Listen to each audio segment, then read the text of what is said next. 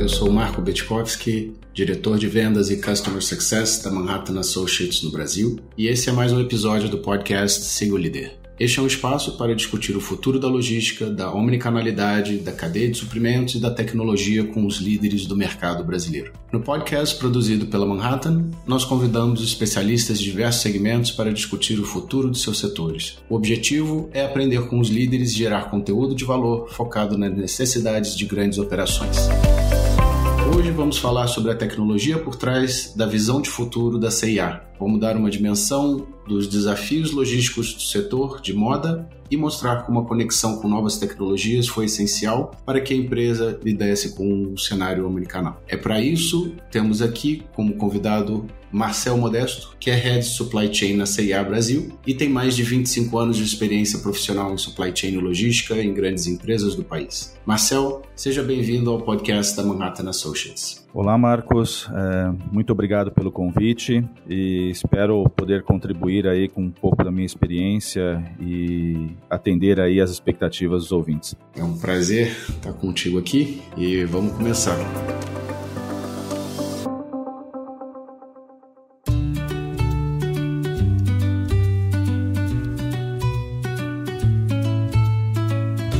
Dentro desse, desses serviços né, que vocês é, lançaram, é, a gente viu em abril a entrega super expressa, né, que é até duas horas após a realização do pedido. É, o recurso foi lançado aparentemente na, na, na, capital paulista, né, em fase de teste. É, mas conta pra gente como que foi esse momento, essa, essa experiência, experimentação também, né, testando diferentes formas de entregar esse serviço e como que o mercado está recebendo isso, como que, que é essa novidade. Nós vimos, né, uh, uh, no início do ano, pós fechamento de 2021, uma aceleração muito forte principalmente dos grandes marketplaces, na questão da corrida pela entrega ao cliente. Então, cada vez mais os movimentos né, dentro das grandes, das grandes corporações em ter o estoque cada vez mais próximo do seu cliente. Uh, e usando isso, obviamente, como uma conversão de venda. Por quê? Antes da pandemia, por incrível que pareça, nós tínhamos uma, um prazo prometido para os nossos clientes que permeava na casa de 12 dias. E aquilo, entre, eh, né, eh, na prática, quando se entregava dentro de uma semana é, era algo tido até como normal. E o que nós vimos, primeiro, depois da, da pandemia, foi uma disponibilidade maior de estoque, né? um cliente realmente consumindo mais dentro desse mercado digital e não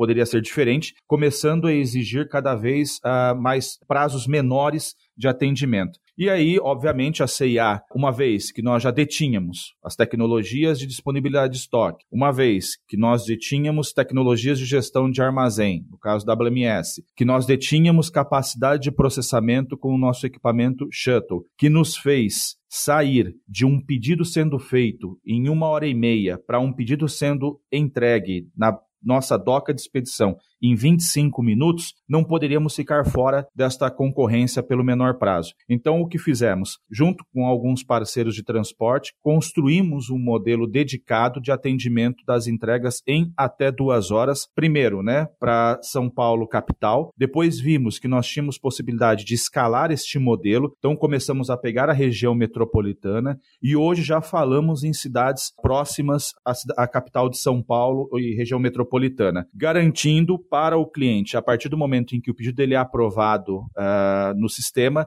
receber uh, o seu pedido, né, a sua compra, em até duas horas. Então, para nós, isso foi um marco, por quê? Enquanto nós víamos né, as grandes empresas gerando conversão de vendas quando se reduzia de três, quatro dias para um, quando nós saímos do conceito de entrega em até dois dias, que era como o mercado de varejo estava se medindo inicialmente, para entrega em até duas horas, isso para nós foi uma conquista muito importante e o mercado recebeu muito bem isso. Assim, um, um fatinho, quando nós começamos com esse processo, nós tivemos clientes que compraram para entrega em até duas horas não porque ele precisava, mas de fato para ver se era verdade, se de fato funcionava. E aí muitos dos entregadores né, nos traziam esse feedback de que o cliente ficava surpreso, né, dizendo que, oh, nossa, realmente funciona essa entrega em até duas horas. Então isso para nós também foi algo motivante, né, porque eh, era o cliente reconhecendo esse serviço e hoje a CIA, pelo fato de ter um centro de distribuição localizado dentro de São Paulo, com uma tecnologia de última geração, seja ela em automação, como também no nosso uh, WMS, nos dá, sem sombra de dúvidas, uma, uma possibilidade de manter esta liderança nesse modelo de atendimento para o varejo de moda. Você mencionou bastante dos investimentos de tecnologia que, que, que, que habilitaram né, essa entrega super expressa, mas que outros pontos, talvez é, mais operacionais ou de gestão da mudança, né, também conversar com seus parceiros que fazem parte integral desse, é, é, desse serviço, que outros pontos foram essenciais para o sucesso da entrega super expressa? Marcos, eu posso citar três pontos que foram importantes para esse processo. Uh, primeiro, a questão sistêmica. Então, o fato de nós conseguirmos uh, parametrizar o nosso WMS com tamanha facilidade nos permitiu criar uma jornada dentro da nossa operação que, a partir do momento que caísse um pedido para a nossa cliente com entrega em até duas horas, esse processo fosse priorizado dentro de todas as outras demandas uh, para que conseguíssemos cumprir com esse prazo de, em 25 minutos, ter o pedido disponível disponibilizado para o transportador. Esse foi um ponto assim que nos ajudou muito, que era uma preocupação que nós tínhamos. Como rastrear este pedido de entrega em até duas horas a partir do momento que ele fosse tivesse seu crédito aprovado e fosse integrado no WMS. Segundo ponto, o operador logístico. Então nós conseguimos com o nosso operador logístico criar uma sistemática onde as pessoas, né, estivessem preparadas para no momento em que caíssem os pedidos em até duas horas, eh, conseguissem executar um processo separado da operação tradicional, né? Uh, por quê? Para que a gente pudesse, de fato, dar a importância e a velocidade uh, necessária e que fosse escalável. Então, não criamos um modelo que não possa ser escalável. Ele pode sim ser escalado e podemos fazer muitas entregas em até duas horas no, no, dentro da nossa estrutura atual. E o terceiro não foi somente desenvolver transportadores que pudessem nos oferecer a solução de entrega em até duas horas. Nós criamos, basicamente, uma transportadora, não é uma transportadora CIA, quero deixar bem claro, mas criamos um modelo de uma transportadora dedicada junto com um parceiro nosso que hoje nos atende em vários projetos de supply chain dentro da nossa operação logística. Então,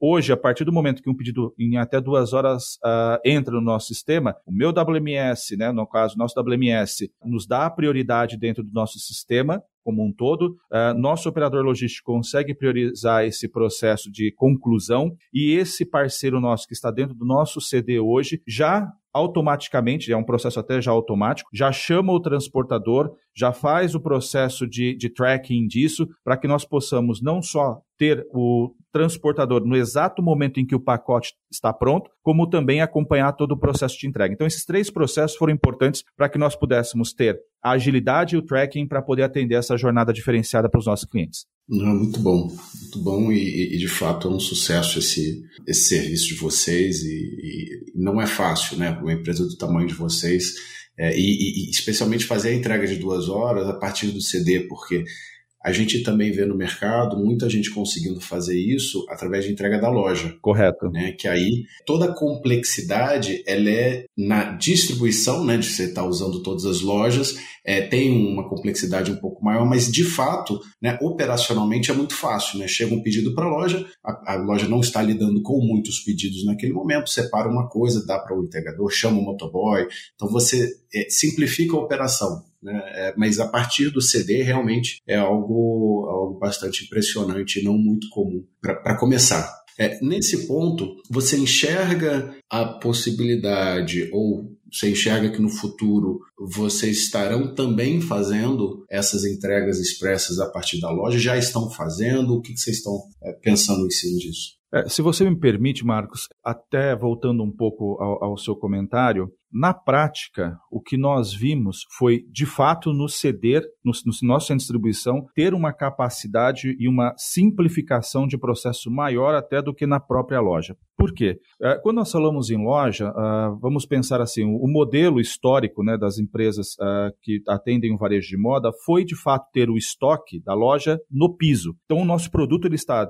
né, ou em mesa ou em cabide, posicionado para que nossa cliente chegue e tenha a sua experiência instantânea ali na, na, na, na procura do produto. Então, quando nós uh, fazemos ou recebemos em nossas lojas os pedidos do Ship From Store, por exemplo, nós temos que ter o deslocamento de um profissional que tem que ir até o piso, encontrar o produto, fazer a separação desse produto, preparar esse produto para que então um transportador possa acessar. E aí, obviamente, quando nós falamos em shopping, os shoppings também são muito preparados para poder receber o seu cliente, né, pelo estacionamento, a melhor forma possível, ou quando mercadoria das lojas pelas docas dedicadas, mas não por um, né, um processo talvez ali do, do, do transportador. Então você tem uma certa complexidade logística, não estou dizendo que sejam em todos os shoppings, mas historicamente, né, os shoppings não foram criados para esta modalidade, então tivemos que nos adaptar. Então, óbvio que com as, os nossos investimentos, principalmente no RFID, isso nos ajudou em muito na questão da localização do produto dentro da loja. Mas mesmo assim, ainda é um processo um pouco mais complexo do que o CD, onde eu tenho os produtos já bem identificados, separados, preparados para entrega ao cliente com uma, é, e com uma tecnologia de última geração embarcada. Então, voltando para o ponto loja em expansão de entrega até duas horas, nós sim já uh, começamos a fazer esse processo saindo também de lojas, porém não conseguimos fazer isso para todas as lojas. Por quê? Porque nós temos modelos de lojas diferentes. Então nós temos o que nós chamamos de lojas grandes ou GG, que é onde eu consigo ter todo o portfólio e tenho uma infraestrutura de DOCA, né, o que nós falamos, é, das lojas que nos permitem fazer esse processo de separação e conseguir atender o cliente na casa dele em até duas horas. E outras lojas, que é o que nós chamamos de lojas compactas, P ou, uh, ou P, uh, são lojas que nós não conseguimos, uh, dado a infraestrutura, infraestrutura dela, oferecer um serviço de entrega na, no cliente até duas horas. Entretanto, todas as nossas lojas estão habilitadas hoje para entregar o produto para o cliente em até duas horas. Então, o cliente pode fazer uma experiência omnichannel de retirar o produto dentro de alguma loja em até duas horas, porque todas hoje estão capacitadas para isso, como também nós temos todas as nossas lojas habilitadas pela venda por WhatsApp.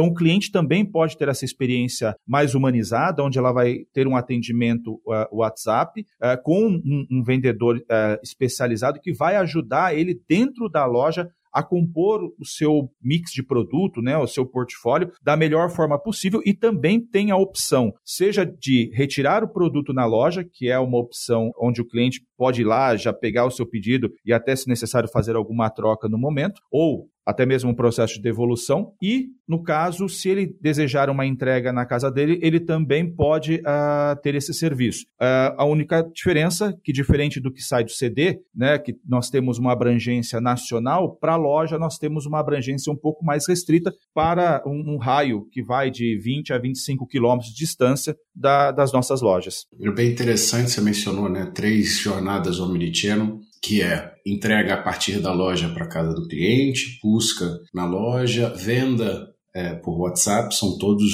é, exemplos aí de jornadas é, na omnicanalidade. E tem uma outra também que vocês é, fazem, que é a devolução é, omnichannel, que justamente permite a devolução nas lojas de pedidos realizados na internet que isso é, é, é, ótimo, né? Ao invés de ter que ir numa agência de correios, ter que postar esse produto, ou ficar esperando um, um, né, uma transportadora vir na sua casa buscar alguma coisa, de você ter acesso às né, mais de 300, 350 lojas é, da, CIA pelo Brasil. Como que essa iniciativa ajuda a resolver um dos principais gargalos no varejo, né, que é justamente a reversa? Fala um pouquinho para a gente sobre isso. Ótimo. E isso está muito conectado com a entrega mais veloz também, tá, Marcos? Porque o que acontece? Lá no passado, quando nós falávamos em logística reversa, primeiro nós aceleramos e muito nossos investimentos para entregar mais rápido para o cliente. E depois nós começamos a olhar para a logística reversa. Por quê? No passado, o cliente ele recebia um código de postagem, tinha que se dirigir até uma loja do Correios, muitas vezes se colocar é, em fila,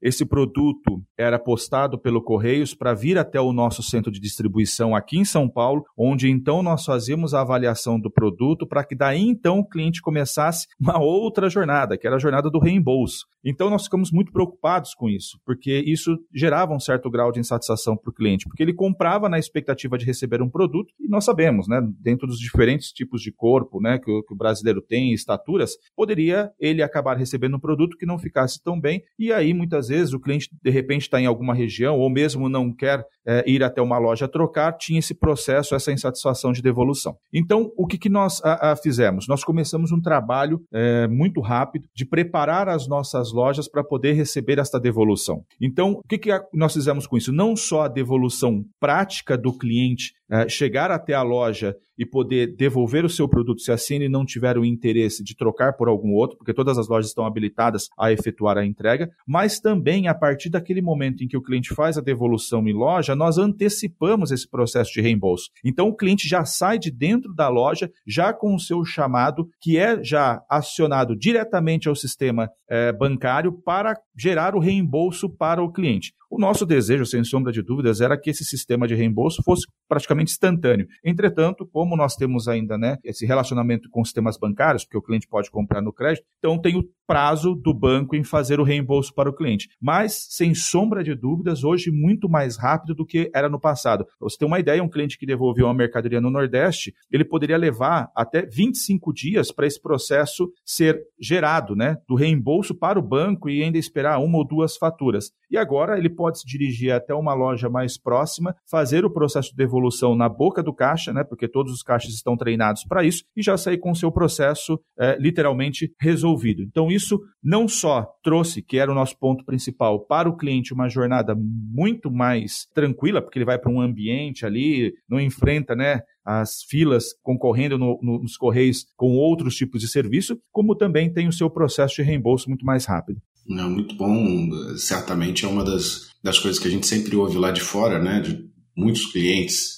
e, e, e, amigos, né, que viajam para fora, tem uma experiência de devolução incrível, é muito fácil, é muito rápido, né, e historicamente no Brasil isso sempre foi um, um, um grande calcanhar de Aquiles, né, e, Com certeza. É bom que ver exemplos né, como o de vocês facilitando esse processo.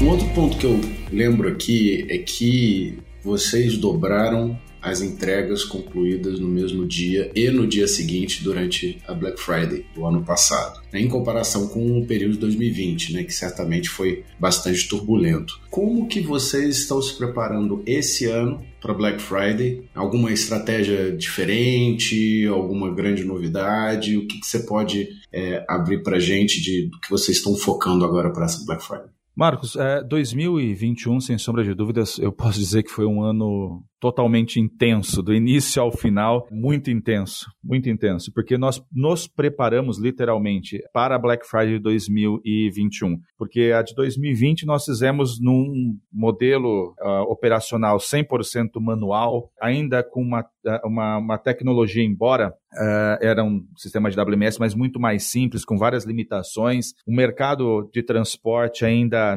tentando entender o que, que era o e-commerce. Então, assim, para nós, 2021 a meta era fazer uma Black Friday, um final de ano totalmente diferente. E assim, óbvio, com muito esforço e dedicação nossa e um apoio muito forte dos nossos parceiros, foi possível realizar esse 2021 e alcançar esses resultados. Ao longo de 2021, nós viemos, obviamente, amadurecendo, resolvendo alguns uh, detalhes dentro dessa operação, até porque nós começamos a aprender a operar com esse modelo e tirar o máximo de resultado uh, desses investimentos. Para 2022, o que nós esperamos é, de fato, manter essas tecnologias é, como foco principal. Então, tanto o, o, nosso CD na visão de automação, agora com toda a nossa inteligência integrada né, do WMS já muito mais madura, com no, o nosso operador logístico já muito mais preparado e treinado para esse modelo de operação. Então, esperamos sim, obviamente, ter resultados ainda melhores que 2021 em questão de velocidade, atendimento para as nossas clientes. Mas o que eu posso dizer aqui, né, é, é, já não é segredo, mas sem sombra de dúvida será um, uma grande uh, experiência, uma nova experiência para nós, é que em 2021 nós não tínhamos a nossa alavanca de venda direta por WhatsApp pelos nossos clientes tão estruturada para Black Friday. Então, esse ano, para nós, será, sem sombra de dúvidas, é, em lojas, né? Nós esperamos e muito que esse canal pelo WhatsApp seja uma alavanca de venda muito importante para nós também nessa Black Friday.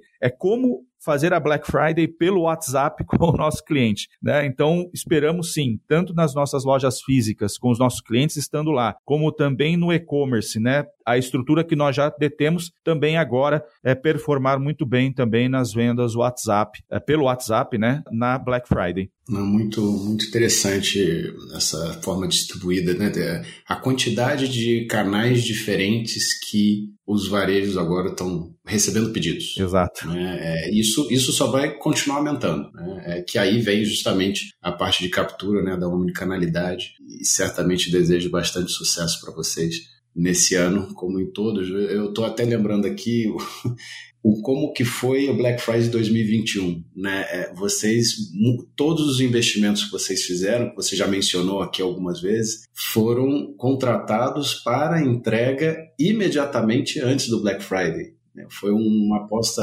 grande de vocês e os seus parceiros, né, Manhattan inclusa, conseguiram entregar no prazo, né, é, antes da Black Friday. Foi, foi muito desafiador, que realmente não tinha nenhuma margem, né? não tinha nenhuma gordura naquele prazo e, e, e todo mundo conseguiu é, entregar tempo. Não, exatamente. É, foi realmente muito intenso. Eu, eu, sempre levava a máxima de que a única coisa que não mudava era o prazo de entrega. Mas ao longo do projeto, e acho que isso foi uma decisão muito assertiva é, da nossa parte na, na contratação de parceiros com um grau de senioridade muito alto, é, de dar a autonomia para a entrega do negócio, né? Que nós, todos nós tínhamos um único objetivo. Então, a, a, não precisava a CIA ou os representantes da CIA direto, no meu caso, né? Ou, ou mesmo a minha equipe de diretos, estarmos a todo momento participando de todas as reuniões, é, porque seria impossível entregar isso, se, né? Porque nós não conseguiríamos, né? A, fazer a bilocação aí, estar tá presente em todos os momentos. Entretanto, o fato de ter essa escolha, os parceiros e esse nível de maturidade nos deu, sem sombra de dúvidas, uma capacidade de aceleração muito forte. Então, as nossas reuniões eram muito mais objetivas, o objetivo era comum para todos que nós tínhamos que entregar. Isso nos ajudou em muito, em muito a cumprir com esse objetivo de entregar o nosso projeto para atender a Black Friday. O varejo de moda tem enfrentado desafios pela pressão da inflação. Né? Esse monstro né, da inflação está voltando um pouquinho, né? esperamos que temporariamente, não só no Brasil, mas no mundo inteiro. Né?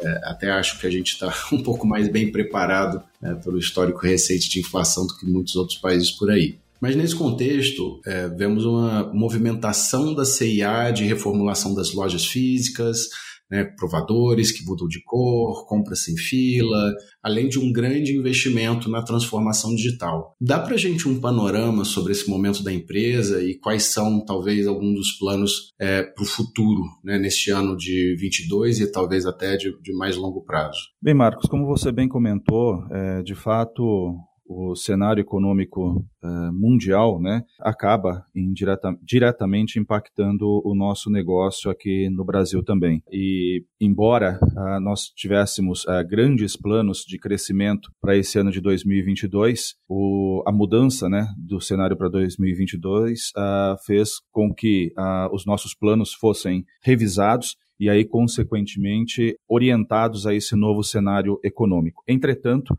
a companhia não perdeu eh, de modo algum eh, esse viés eh, da CIA Fashion Tech com o intuito de, de fato, se modernizar e estar preparada para esse novo modelo né, de atendimento mais omnicanal. Então, uh, nós continuamos os nossos investimentos no tocante aos nossos projetos de distribuição de produtos por SKU, continuamos os nossos projetos de expansão de lojas, de modernização dentro do nosso ambiente de loja com self-checkout. Mantivemos os nossos investimentos dentro de modernização com a nossa automatização do nosso CD e-commerce. Mantivemos ainda e continuamos fazendo nossos investimentos no nosso site para que a jornada da nossa cliente se torne cada vez mais uh, benéfica, né, mais interessante para ela. Também na parte de modernização, uh, avançamos fortemente com o atendimento pelo WhatsApp, né, que é um modelo que nós uh, começamos no final do ano passado e se mostrou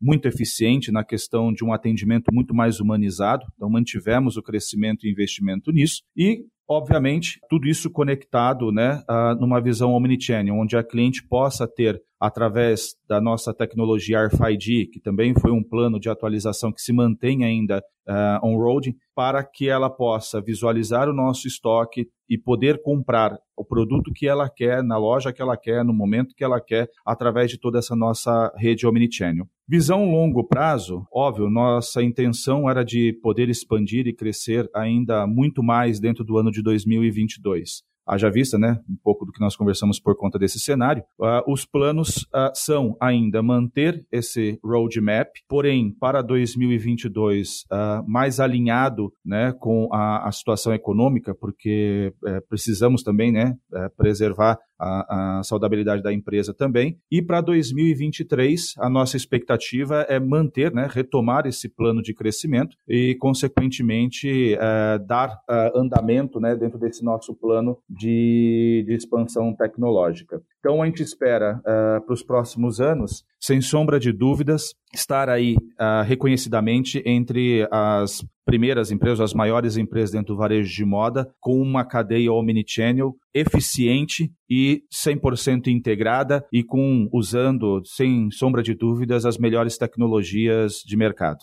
Desde o ano passado, a empresa tem colocado em prática o projeto CIA Fashion Tech é, que é bastante do que você falou aí, eu, eu, eu sei que está ligado nesse programa. Como que esse projeto funciona e como que ele se aplica ao supply chain? Dado né, um pouco do que eu uh, falei anteriormente, a área de supply chain ela precisava se atualizar e estar preparada para dar a escala necessária de execução para esse plano de crescimento da companhia. Enquanto nós estamos expandindo em lojas, né, e consequentemente é, modernizando nossas lojas, o supply precisava acompanhar isso também. Então, dentro dos projetos de supply, é, nós tivemos praticamente três grandes projetos quatro, na verdade, grandes projetos que encabeçaram né, essa alavanca de supply para poder suportar o crescimento da companhia. Uh, no primeiro, nós tivemos a implementação da tecnologia RFID, porque nós necessitávamos ter uma visão online né, do nosso estoque em lojas, porque ainda nós tínhamos um modelo, sistema né, de, de inventário que era manual, e isso tomava-se muito tempo para atualização do nosso site, o que nos gerava uma restrição de disponibilidade de estoque para os nossos clientes no site. Então, uma das iniciativas é, foi o RFID para poder disponibilizar esse estoque omnichannel. Segundo grande projeto era, nós fazíamos um modelo de abastecimento para as lojas que gerava um certo desbalanceamento de estoque por conta de que nós abastecíamos as lojas de forma empurrada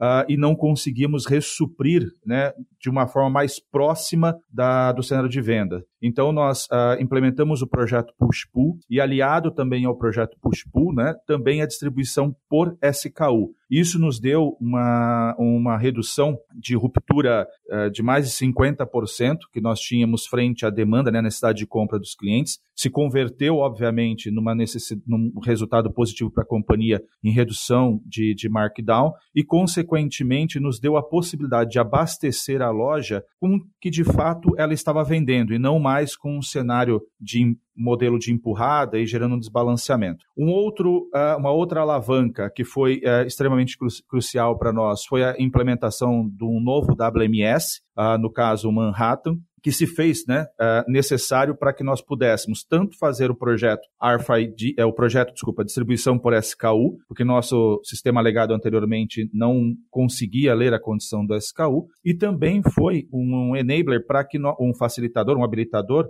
para que nós pudéssemos uh, fazer o nosso projeto de automatização do nosso e-commerce. Então, também, que foi a quarta alavanca, fizemos uma automatização uh, com equipamentos, no caso, um modelo de shuttle, com mesas de picking, hoje, um, o único sistema nessa categoria implementado uh, no Cone Sul e rodando perfeitamente desde o final de 2021, que nos deu uma capacidade operacional e logística de atender o e-commerce é, muito, mas muito superior ao que nós fazíamos até então manualmente. E que, consequentemente, uh, nos deu também a possibilidade de oferecer serviços uh, mais velozes né, para poder gerar essa conversão de venda e esse atendimento para os nossos clientes omnichannel, que são hoje muito mais exigentes do que eram até antes da, da pandemia. É, você mencionou agora é, o e-commerce, né? A operação da online da CIA cresceu mais de 30% em 2021. É, como que você vê um investimento em tecnologia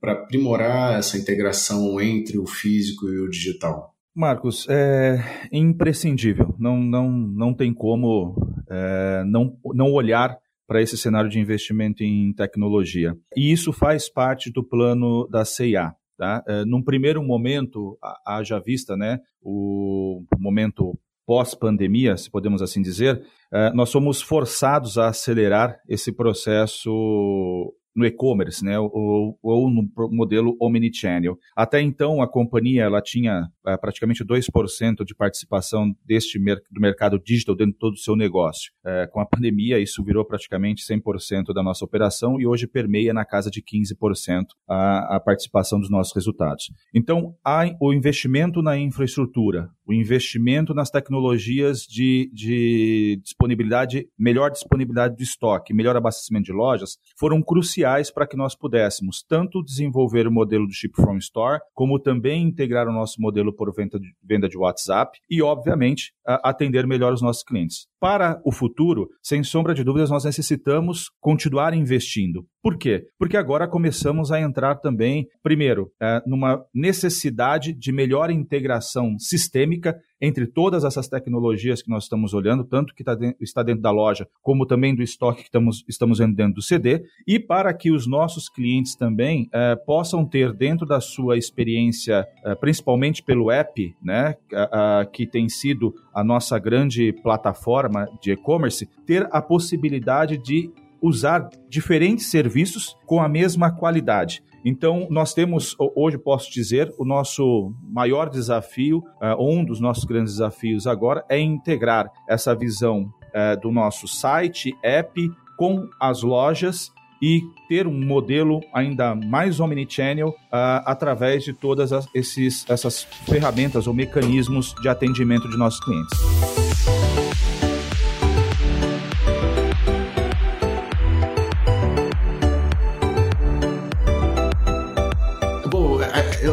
Agradeço bastante. Eu, eu sempre gosto de terminar o podcast é, abrindo espaço para o convidado falar um pouquinho para os nossos ouvintes da, da, da carreira, da experiência de trabalho, né? para todo mundo entender que tem N formas diferentes de progredir na carreira, de, é, é, é, de conseguir se desenvolver profissionalmente. Compartilhe com a gente, fala um pouquinho sobre como que foi essa sua trajetória profissional até hoje, de onde você começou, onde você estudou, o que, que você queria na época, né? É, dificilmente eu estou em mercado logístico há mais de 20 anos e eu nunca conheci alguém que, é, pelo menos naquela época, falava assim, eu quero, é, quando eu crescer, quando eu, eu, eu, evoluir na carreira, eu quero ser um diretor de logística, né? Eu quero... É, então, então fala um pouquinho como que foi essa sua construção profissional. Então, é, Marcos, a minha, a minha jornada ela realmente é longa e eu, eu entendo bem o que você comenta. É, eu comecei a trabalhar com, com 13 anos de idade. A minha origem, na verdade, aqui do interior de São Paulo,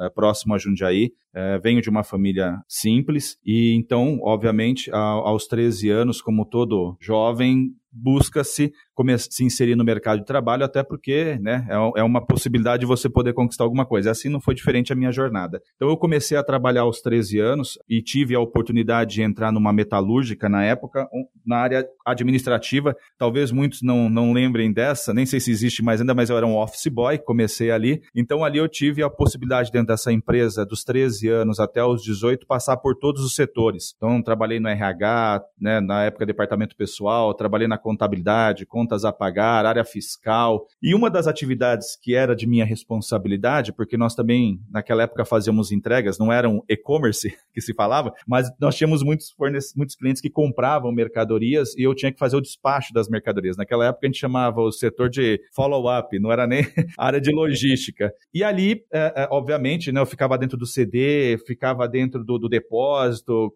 fazia inventário. Então, para mim, foi uma, uma, jornada interessante. Foi muito bom para esse meu início uh, uh, de, de, juventude, né? Até um pouco início da fase adulta. Aí, aos 18 anos, uh, foi onde, de fato, eu comecei a, a, trabalhar né, nesse mundo mais corporativo. Por quê? Obviamente, né?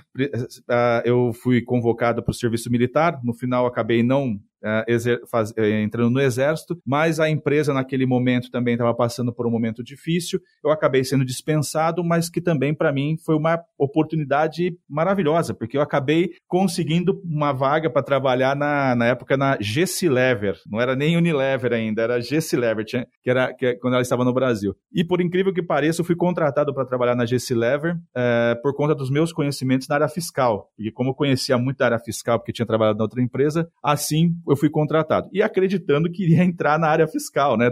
né? E não, eu fui para parar na área de logística, trabalhar na balança, na área de balança, para poder colocar data e hora na nota fiscal. Isso e no terceiro turno ainda. Mas foi a minha porta de entrada, na época GC Lever. E, e para mim, eu, eu, foi, foi fenomenal, porque é uma grande empresa e com uma movimentação grande. Então, lá na GC Lever, eu, na GC Lever, né, eu comecei como GC Lever, depois vi virar Unilever. Eu fiquei nove anos né, lá dentro. E lá eu tive a oportunidade de começar lá na balança, depois eu fui participar da primeira movimentação de CDs, que foi quando eles terceirizaram o primeiro CD aqui em, uh, em Perus, né, próximo à capital. Depois tive a oportunidade de, ir para a área de Customer Service, onde tive toda essa visão de nível de serviço, todo esse atendimento. Pude participar de um projeto de integração do SAP para toda a América Latina e conheci muita gente maravilhosa. Comecei, de, aí de fato conheci a logística, né, mundo. Então aí sim realmente eu comecei a olhar para isso e pensar que, poxa, é, isso pode de fato ser um, um caminho para mim. Então, o que, que eu imaginei? poxa, eu vou aprender tudo que for possível dentro dessa área de logística, na área de customer service, porque eu quero ser um profissional dentro dessa área de supply chain. E aí, obviamente, uh, muitos, né, imaginam, ah, então ele deve ter se formado em engenharia. Não, não me formei em engenharia, eu sou bacharel em direito, porque eu tinha um uma paixão muito grande por direito tributário, e de fato isso acabou fazendo uma diferença, porque quem está na logística, se não conhecer de direito é, da área tributária, área fiscal, é, não conhece do Brasil. É verdade. Não, eu, eu diria que você só pode realmente ser considerado um bom profissional de logística supply chain no Brasil se você tiver alguma experiência no fiscal. Exato. É, caso contrário, parabéns, muito bom aqui, você saber movimentar os veículos, a mercadoria, mas é, é, incrível, né? Que se ainda continua sendo um desafio é, de supply chain aqui no Brasil. Com certeza, Brasil e América Latina como um todo, né? E isso para mim foi importantíssimo. Aí logo depois eu tive uma experiência na Bung Alimentos, então foi outra grande oportunidade para poder conhecer o mercado de grãos. Depois eu fui para Danone, Outro mercado maravilhoso, porque pude conhecer o mercado de laticínios, então tive é, vários, fiz vários projetos lá, inclusive até alguns projetos a, saíram em revista, né? um dos projetos saiu em revista, e dentro dessa trajetória eu sempre tinha na minha cabeça, nossa, né, mexi com a parte frigorificada, bens de consumo, conheci grãos, poxa, em algum momento eu quero conhecer o mercado de bebidas. E assim apareceu a oportunidade, na época eu fui para Skin Cariol, na Skin Cariol uma experiência fenomenal lá em, no, na parte de gestão de frotas, logística, mercado extremamente uh, uh, aquecido. Né, extremamente forte, né, fervoroso na questão de, de, velocidade e atendimento. E aí, no meio do caminho, me apareceu uma oportunidade para poder trabalhar na área de supply chain de um abatedouro de frango. Então, saí desse olho do furacão aqui, fui para o noroeste do Paraná, na cidade de Maringá, trabalhar com abatedouro de frango. Lá trabalhei, foi um mercado assim que eu não conhecia, fui com o objetivo de olhar a parte logística, mas chegando lá me apaixonei e acabei entrando nos outros segmentos também. Então, uh, trabalhei com a logística de matrizes, a, uh, logística de ovos, ração, apanha de frango vivo, que são as equipes que vão para os barracões para poder apanhar, então apanhar o frango, né, vivo. Então, assim, foi muito, muito, muito rico esse conhecimento, entender né, na prática como as coisas acontecem, é, quando se fala na visão de, de mercado de proteínas, e, né, né, e com esse viés de inovação que eu sempre vim aplicando nas outras empresas, também teve a oportunidade de fazer grandes inovações e grandes né, é, é, projetos lá que acabaram, inclusive, sendo reconhecidos localmente. E aí, uh, depois, uh, encerrada essa, essa jornada na, na batedora de frango, eu migrei para consultoria. E aí, nessa na parte de consultoria, é, fui para o México, fiquei três meses no México, tocando uma estabilização de uma operação logística para um grande player na, na parte de beleza. Depois voltei para o Brasil, ainda na área de consultoria, fui trabalhar no terceiro setor, em, na, no interior de Minas Gerais, ali próximo, na verdade, mais situado ali na região de Mariana, um projeto aí que se tornou muito conhecido no, no Brasil por conta né, do, do, do reassentamento que estava existindo lá. E aí voltei para São Paulo e em São Paulo, uh, pela mesma consultoria, acabei vindo para a CIA como diretor de projetos para poder tocar uma iniciativa aqui, né, que foi basicamente essa transformação da área de supply, junto com o, o, até então diretor que estava responsável aqui. E ao longo desse projeto acabou se construindo uma, uma paixão aí pelo projeto e por tudo aqui, e aí apareceu uma oportunidade e eu, assim, acabei assumindo a cadeira aqui como, como gerente sênior de logística, e aqui estou, né, falando contigo aqui, né, por conta de todo esse projeto. Então essa foi a minha, a minha, a minha jornada, né, a minha carreira, então, e aí dentro dessa loucura, mudei pelo menos umas 10 vezes,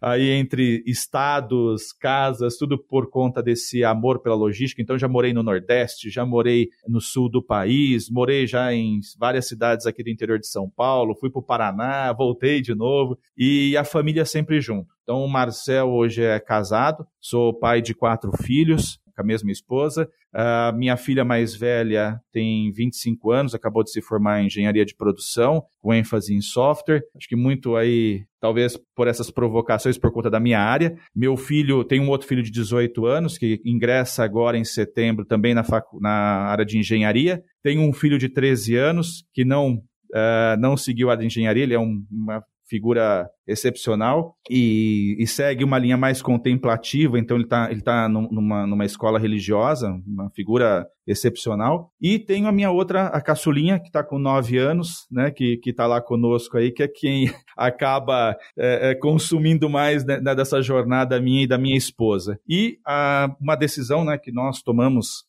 há muito tempo atrás foi de que minha esposa era uma profissional, inclusive, detalhe, eu a conheci dentro da Unilever, ela ainda é enfermeira do trabalho na Unilever, e aí ela foi aplicar injeções de gripe. e aí posso dizer que a picada não foi do cupido, mas a picada da injeção lá acabou gerando essa, esse nosso relacionamento que perdura até hoje. E aí ali nós né, quando nós nos casamos e vieram as crianças, nós tomamos a decisão de que ela ficaria e assim, ó, uma decisão dela também que ela se dedicaria à criação da família, tanto religiosa como é, estrutural e educacional. Então hoje ela é, sem sombra de dúvidas, 100% responsável para que toda a minha carreira profissional pudesse chegar onde chegou, porque é a certeza e a garantia de que em casa eu tenho alguém que está cuidando de tudo. Fantástico, parabéns pela família, pela carreira. É, você ainda está muito jovem, então certamente daqui mais 20, 25, 30 anos vai ter é, muitas outras histórias para contar também. Parabéns. Ah, obrigado. Não tão jovem, mas obrigado pelo elogio. mas sim, eu espero continuar trabalhando ainda por mais um tempo ainda. Boa, boa.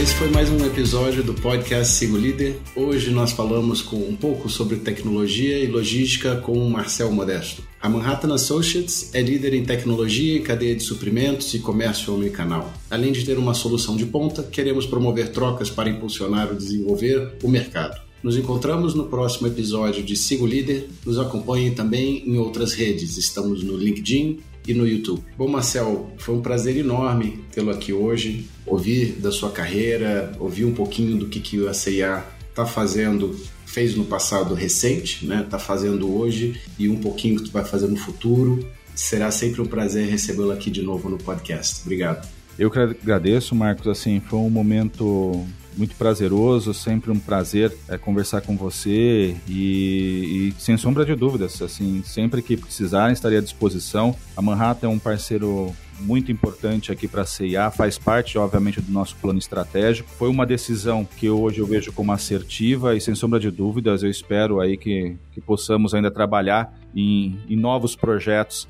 dentro desse mundo de logística e supply chain. Vai ser um prazer. Um abraço. Um abraço.